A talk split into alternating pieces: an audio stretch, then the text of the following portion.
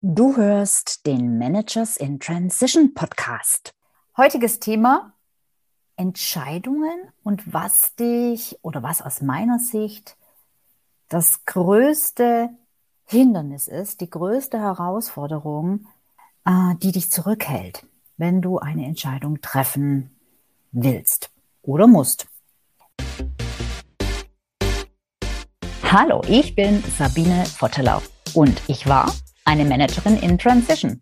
Und das ist der Podcast, der dir zeigt, wie du dich in der Mitte des Lebens beruflich neu erfinden, aus der Karriere aus und in eine neue einsteigen kannst oder dich auf der Basis deiner Expertise selbstständig machst. Ich zeige dir, wie du gut durch den meist zähen Veränderungsprozess kommst und dich neu ausrichtest, sodass du das, was dich ausmacht und was du willst, in einem Job oder einer Selbstständigkeit leben kannst. Ich versorge dich hier regelmäßig mit meinen besten Tipps und Strategien sowie mit meinen Erfahrungen und Learnings auf dem Weg von der Karriere in die Selbstständigkeit. Also Erfolg zu haben bedeutet in der Regel Dinge zu verändern. Dazu gehört es auch, dass wir Entscheidungen treffen.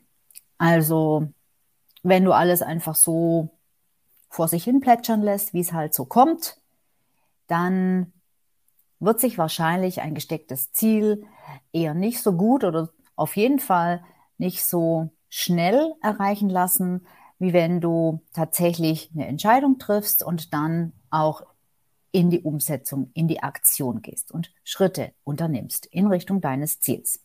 Solange du die Entscheidung nicht getroffen hast, kannst du keine Schritte gehen. Solange du bildlich gesprochen an der Weggabelung stehen bleibst und dich nicht entscheiden kannst, ob du rechts oder links gehst, solange wirst du auch nicht deinem Ziel näher kommen. Also das bedeutet, du solltest in jedem Fall entweder rechts oder links wählen, ähm, wenn du irgendwann irgendwo hinterm Wald sozusagen rauskommen willst. So, soweit so klar. Entscheidungen treffen, wissen wir, gehört zum Leben dazu, kennen wir auch, treffen wir in den meisten Fällen auch im beruflichen Umfeld, beziehungsweise ähm, bereiten Entscheidungen im beruflichen Umfeld vor. So, und die meisten Angestellten, vor allem natürlich auch Menschen, die vor allem ja, die lange in der Anstellung sind und vor allem auch Menschen, die in ähm, verantwortlichen Positionen sind, die gehen ja in der Regel strategisch vor, wenn sie eine Entscheidung zu treffen haben. Das haben wir so gelernt. Das heißt, wir setzen uns ein Ziel und dann entwickeln wir eine Strategie. Und um diese Strategie entwickeln zu können, brauchen wir bestimmte Voraussetzungen, brauchen wir bestimmte ein bestimmtes Wissen brauchen, müssen wir Bescheid wissen über die Rahmenbedingungen und die, über die Voraussetzungen. Wir haben es gelernt, dass wir eine informierte Entscheidung treffen wollen und dass dazu einfach Wissen und Sachverstand dazugehört. Und wenn ich mich für ein, keine Ahnung, für einen, für einen Dienstleister entscheiden möchte oder für ein irgendein CRM-System beispielsweise, dann ähm, werde ich im Vorhinein recherchieren und Vergleiche anstellen, mir Angebote einholen und mit anderen Usern äh, oder Kunden sprechen und so weiter und so fort, um dann letzten Endes so weit zu kommen, mich entscheiden zu können. Genau. Also wir versuchen die Grundlagen zu schaffen, um eine wasserdichte Entscheidung möglich zu machen. Und dazu werden wir auch deshalb erzogen, weil natürlich in einer Karriere hm, tunlichst nicht so wahnsinnig viele Fehler machen sollten. Also Fehlentscheidungen mh, hm, werden nicht so gern gesehen in Unternehmen und Fehlentscheidungen führen, führen dann einfach häufig dazu, dass wir entweder tatsächlich oder zumindest fürchten, sozusagen eins auf die Mütze zu bekommen. Und das will natürlich keiner. Also schauen wir, dass wir immer alles möglichst richtig machen. Beziehungsweise, ich will es nicht verallgemeinern, aber viele, viele Menschen sind so gepolt und ich bin genauso, ganz ehrlich. Ja. Das ist aber in der Selbstständigkeit, beziehungsweise generell, wenn es um, ein, um, um eine Entscheidung, die dich persönlich betrifft, ähm, geht, anders. Da ist niemand, der dir eins auf, den, auf die Mütze gibt, wenn du eine falsche Entscheidung triffst. Ähm, der Einzige, der da ist, bist du in der Regel. Vielleicht noch dein Partner, deine Partnerin, aber hauptsächlich bist es du. Und ähm, oft ist es auch schwierig, sich selbst zu ertragen und seine eigene Reaktion zu ertragen, wenn man eine Fehlentscheidung getroffen hat. Wobei man dann auch nochmal hinterfragen kann, was denn eigentlich eine Fehlentscheidung, eine falsche Entscheidung ist und ob das dann wirklich tatsächlich eine war. Gut, ähm, so viel zum Thema Entscheidungen treffen und Sicherheit, um tatsächlich Entscheidungen fundiert treffen zu können. Wenn du jetzt eine Entscheidung vorbereitest einem, für ein Unternehmen, für ein Projekt, für deinen Chef, für was auch immer, ähm, wo du die Entscheidung nicht selbst triffst, dann wirst du natürlich versuchen, und das wird auch erwartet in der Regel, dass du wirklich ähm, alle Aspekte vorab berücksichtigst und zusammenstellst. Also, wenn du jetzt zum Beispiel für irgendein Projekt ein sechsstelliges Budget haben möchtest, dann musst du das in irgendeiner Art und Weise argumentieren und begründen, ähm, warum das notwendig ist und welchen Benefit das letzten Endes bringt, was, was, was, warum sich das rechnet und warum sich das lohnt. So. Und letzten Endes entscheidet dann vielleicht ein anderer, eine andere, ob man es tatsächlich macht oder nicht. Dann kannst du natürlich enttäuscht sein und kannst sauer sein, wenn dann die Entscheidung nicht so ausfällt, wie du sie gerne gehabt hättest. Ähm, aber es ist manchmal leichter, auf jemand anderen sauer zu sein, als auf sich selbst sauer sein zu müssen, weil es halt keinen anderen gibt. Das heißt aber auch in dem Moment, wo es den anderen gibt, zum Beispiel den bösen Chef ähm, oder den Chef, der keine Ahnung hat oder der einfach den Benefit nicht versteht oder was auch immer und dir das Projekt nicht genehmigt, ähm, solange es den gibt, kannst du die Verantwortung, die letztendliche Verantwortung abgeben. Du kannst was sagen, ja, ich habe, äh, ich muss es vorbereiten, aber ich habe wirklich alles dafür getan und jetzt liegt es nicht mehr in meiner Hand. Und ich weiß jetzt nicht, was besser ist, sich darüber zu ärgern, wenn die Entscheidung dann so ausfällt, wie man sie gerne nicht gehabt hätte, ähm, aber die Entscheidung selbst nicht treffen zu müssen. Also man kann sich so aus der Verantwortung rausziehen. Oder ob es da nicht besser ist, in der Verantwortung zu sein und dann aber natürlich den Preis bezahlen muss, weil man muss immer für, für alles muss man einen Preis bezahlen und dann eben in dem Fall diesen Preis bezahlen zu müssen, ähm, dass man halt die Entscheidung, ja, dass man die Entscheidung selbst treffen und dann auch selbst verantworten muss. Ja?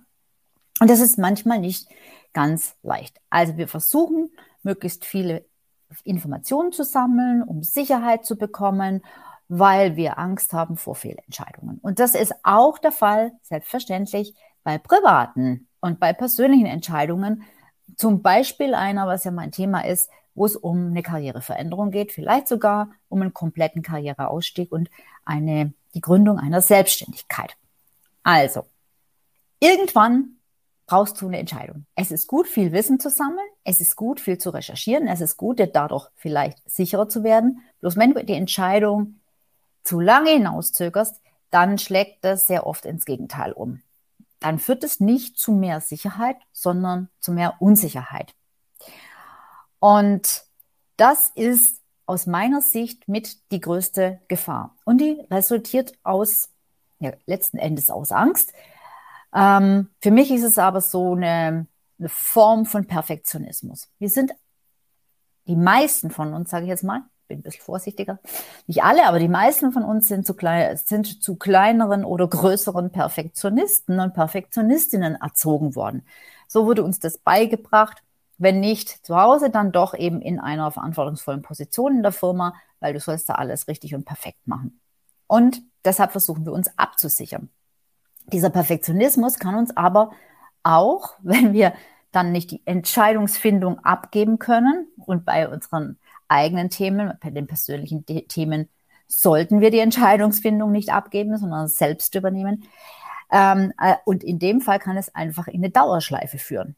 Das heißt, wir verfallen ins Grübeln und wir, wir sammeln immer noch mehr Wissen, wir versuchen uns immer noch mehr abzusichern und ähm, das hört nie auf, weil es gefühlt nie genug ist. Und das bedeutet, dass dies, dieser Perfektionismus vielleicht zwei Schritte vorwärts bringt, äh, weil du wieder irgendwas Neues erfährst und neue Aspekte, die aber dann irgendwann einfach nicht mehr wirklich das äh, Zünglein an der Waage sind. Und gleichzeitig bringt dich das aber vier Schritte zurück, weil du, wie gesagt, dir immer unsicherer wirst, immer noch neue Fragen aufwirfst, immer noch neue Themen findest, über die du vielleicht auch noch mal, mal was recherchieren und nachforschen solltest und das deine Zweifel nicht kleiner macht, sondern eher schürt. Also zu lange recherchieren und zu lange die Entscheidung vorbereiten, weil man es perfekt machen will, ist schädlich. Nicht nur, weil du damit Zeit verlierst, sondern weil du damit deine Ausgangssituation nicht verbesserst, den Nebel nicht lichtest, sondern immer dichter machst in der Regel und immer weniger entscheiden kannst. Das heißt, du erreichst genau das Gegenteil von dem, was du willst. Du erreichst nämlich nicht mehr Sicherheit für eine Entscheidung, sondern du erreichst oder das führt zu mehr Unsicherheit tatsächlich. Dann warten manche auch auf den perfekten Moment. Das ist auch so eine interessante Sache. Also, dass man sich denkt, ja, jetzt gerade ist nicht gut. Jetzt kann ich nicht mit dem Chef reden, er ist gerade so schlecht drauf. Wir haben das eine, den einen Auftrag verloren. Ich warte lieber noch ein bisschen, bis der wieder besser drauf ist. Oder jetzt hat er Urlaub bald und da hat er jetzt gerade wirklich keine Zeit mehr. Ich warte, bis er wieder aus dem Urlaub kommt. Oder ich kündige, ich will kündigen und ich mache das auch, aber ich mache es erst, wenn ich noch dieses Projekt zu Ende geführt habe oder wenn ich noch ein bisschen mehr Geld diesen oder jenen Betrag zur Seite gelegt habe. Oder ich mache es dann, wenn ich mir mit meiner Geschäftsidee klarer bin. Das klingt ja alles plausibel. Ne? Ist ja jetzt nicht so, dass das, dass das total aus der Luft gegriffen ist. Aber das ist Prokrastination. Denn der perfekte, also Aufschieberitte auf Deutsch, der perfekte Moment wird nicht kommen. Du brauchst nicht auf den perfekten Moment warten oder anders gesagt, der perfekte Moment ist immer. Und nochmal anders gesagt, der perfekte Moment ist jetzt. Ist immer jetzt. Immer. Weil der wird nicht besser. Ja?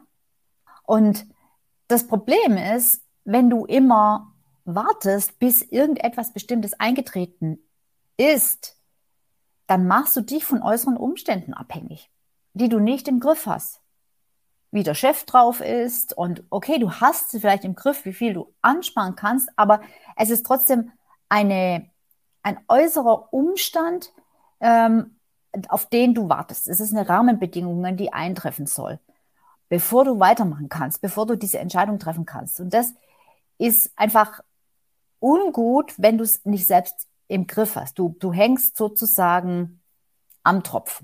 Das ist also der perfekte Moment, ist, ist nie und immer. Ja? Und der dritte Punkt, den ich erwähnen möchte, ist, je länger du wartest, desto schwieriger wird's. Desto schwieriger wird die Entscheidung. Und ähm, auch wenn du nicht auf den bestimmten Moment wartest und auch wenn du nicht mehr recherchierst, aber wenn du einfach noch wartest, je länger du wartest, desto schwieriger wird die Entscheidung. Ähm, ich habe da immer so ein Bild im Kopf, kleinen Sabine das erste Mal auf dem 3-Meter-Brett im Schwimmbad. Und ich weiß noch, also mich hat es, ich bin nicht gesprungen. Ich glaube, ich bin irgendwann mal gesprungen, aber häufig habe ich das nicht gemacht. Ich hatte echt Schiss. Äh, und je länger man da oben steht, auf diesem 3-Meter-Brett, am Rand und nicht springt, desto höher wird die Wahrscheinlichkeit, dass man umdreht und die Leiter wieder runter geht, obwohl das total blöd ist, weil da nämlich schon ganz viele andere auf der Leiter stehen, die hoch wollen. Es ist ja gar nicht so einfach runterzugehen und weil es natürlich sau peinlich ist, die Leiter runterzugehen statt zu springen.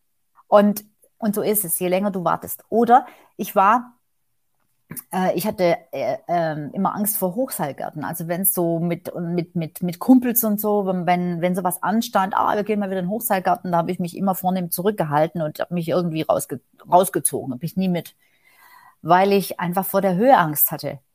Ähm, und dann äh, habe ich mal im Zusammenhang mit einem Seminar, ohne dass ich wusste, dass das da auch kommen würde, bin ich dann in den Hochseilgarten gegangen und dann mitgehangen, mitgefangen. Da konnte ich mich nicht drücken und ich wollte mich da auch nicht drücken. Ich habe gedacht, okay, jetzt bist du in dieser Gruppe, jetzt machst du das. Und da ist mir das auch wieder so bewusst geworden, also diese, diese Barriere zu überwinden. Ich habe ich hab einfach in den Momenten den Kopf ausgeschaltet und bin ins Vertrauen gegangen und gesagt, ja, was soll denn schon passieren? Weil meistens ist es so. Man, man kann sich auch bei einem Jobausstieg sagen, ja, was soll denn eigentlich passieren? Du denkst es vielleicht, oh, ganze Menge, aber ich könnte dir schon, ähm, glaube ich, ziemlich glaubhaft versichern, dass da nicht so wahnsinnig viel passieren kann. Aber selbst wenn du das weißt, da kann nicht so viel passieren, ist es trotzdem schwierig, den Schritt zu machen. Also deshalb möglichst zügig. Wenn du weißt, ich will's, dann in Bewegung versetzen. Und es bedeutet nicht, dass du unbedingt springen musst. Ich bin auch nicht als erstes vom 3-Meter-Brett gesprungen. Ich bin vorher immer vom 1-Meter-Block gesprungen. Leider gab es bei uns im Schwimmbad dazwischen nichts. Ähm, und die, von 1 auf 3 Meter war das scheinbar für mich dann doch zu viel. Aber du kannst das in kleinen Schritten angehen, sodass du immer wieder kleine Entscheidungen triffst und dich so der großen Entscheidung, dem großen Ziel näherst und dich damit in gewisser Weise austrickst. Ja? Deshalb kleine Schritte bringen dich vorwärts, kontinuierlich. Und jetzt gibt es Menschen, die denken, ja, so kleine Schritte, das dauert ja ewig, bis ich da mal vom drei Meter Brett springe. Das ist ja, das ist ja, pff, das ist ja total ineffizient und das dauert mir viel zu lange. Und das ist ein riesengroßer Irrtum, weil, und witzig finde ich auch ganz ehrlich, dass es oft von den gleichen Menschen kommt, die jahrelang Dinge perfektionieren, bevor sie wirklich eine Entscheidung treffen. Das heißt, dabei verlieren sie eigentlich viel Zeit, nicht indem sie kleine Schritte machen würden. Kleine Schritte.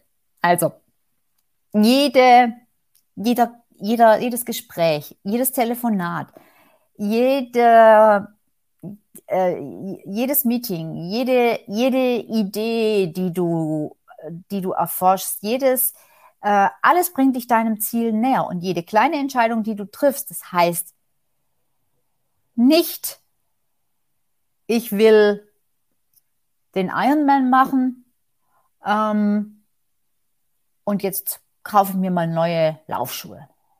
Das ist Vorbereitung. Oder jetzt lese ich erstmal fünf Bücher darüber. Das ist Vorbereitung. Das bringt dich nicht zum Ziel. Du musst dir schon ein kleines Ziel setzen, also eine kleine Entscheidung treffen. Sagen, okay, ich ziehe die, die, die Laufschuhe an und lauf jetzt jeden Tag mal regelmäßig eine halbe Stunde. Also kleine Entscheidungen treffen und umsetzen und nicht mehr so viel in der Theorie und im Kopf sein. Das ist total, total, total, total wichtig, gerade auch für solche Perfektionisten, wie ehrlich ich das auch war. Ich musste auch immer ewig riesige Konzepte erstmal vorbereiten, äh, bevor ich äh, mich getraut habe, was zu tun. Das ist aber wirklich so gelernt. Ich dachte, der, das muss man so machen. Das gehört einfach dazu. Wenn ich ein, wenn ich eine, ähm, ein Webinar oder irgendwas mache, dann muss ich das vorbereiten. Da brauche ich dafür eine Präsentation. Anders geht es nicht. Das gehört einfach dazu wenn ich einen Vortrag halte und der soll gescheit sein, also nicht im Sinne von Intelligenz, sondern ordentlich, dass alles klappt, da muss ich den mindestens 100 Mal üben. Hat mir mal ein Coach gesagt. Vortragsredner üben eine Rede mindestens 100 Mal.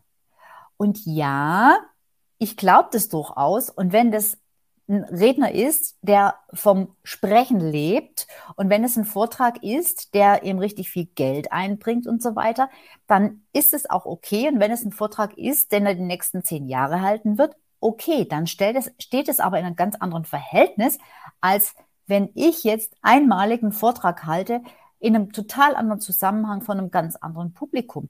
Und ich habe dann gedacht, oh Mann, wenn ich den noch hundertmal üben soll bis zu der, bis zu dem Termin, dann muss ich ja, da muss ich ja jeden Tag dreimal diesen Vortrag üben. Sonst schaffe ich das ja gar nicht mehr. Ja? Da, also vielleicht findest du das lächerlich. Äh, ich ja eigentlich im Nachhinein auch ein bisschen, aber ich habe mir das, ich habe mir da echt Druck gemacht, weil ich dachte, das musst du so machen, das sagen die Profis. Und heute denke ich noch nicht mehr so. Und ich, ich beweise es mir auch stets und ständig immer wieder, dass es für mich auch anders geht. Ich mache lieber öfter neue Themen, mache dann solche Sachen wie das hier, wo ich praktisch gar keine Vorbereitung habe. Äh, oder habe jetzt am Samstag beispielsweise bei einem Online, bei einem virtuellen, bei einer virtuellen Konferenz zwei Vorträge. Ähm, da, da, da, da habe ich vom einen noch nicht mal den, den Inhalt. Ja, da war ja früher ausgeflippt. Also vergiss diese Professionalität, äh, nicht die Professionalität, der, Perfektionismus, nicht die Professionalität. Ich wollte eigentlich sagen, ähm, vergiss den Perfektionismus, weil es hat nichts damit zu tun, letzten Endes, wie professionell du bist. Und mach, hör auf, die riesige, wahnsinns einschüchternde Entscheidung ewig zu recherchieren und zu planen und vorzubereiten und stattdessen fang an mit kleinen Entscheidungen und mit kleinen Schritten.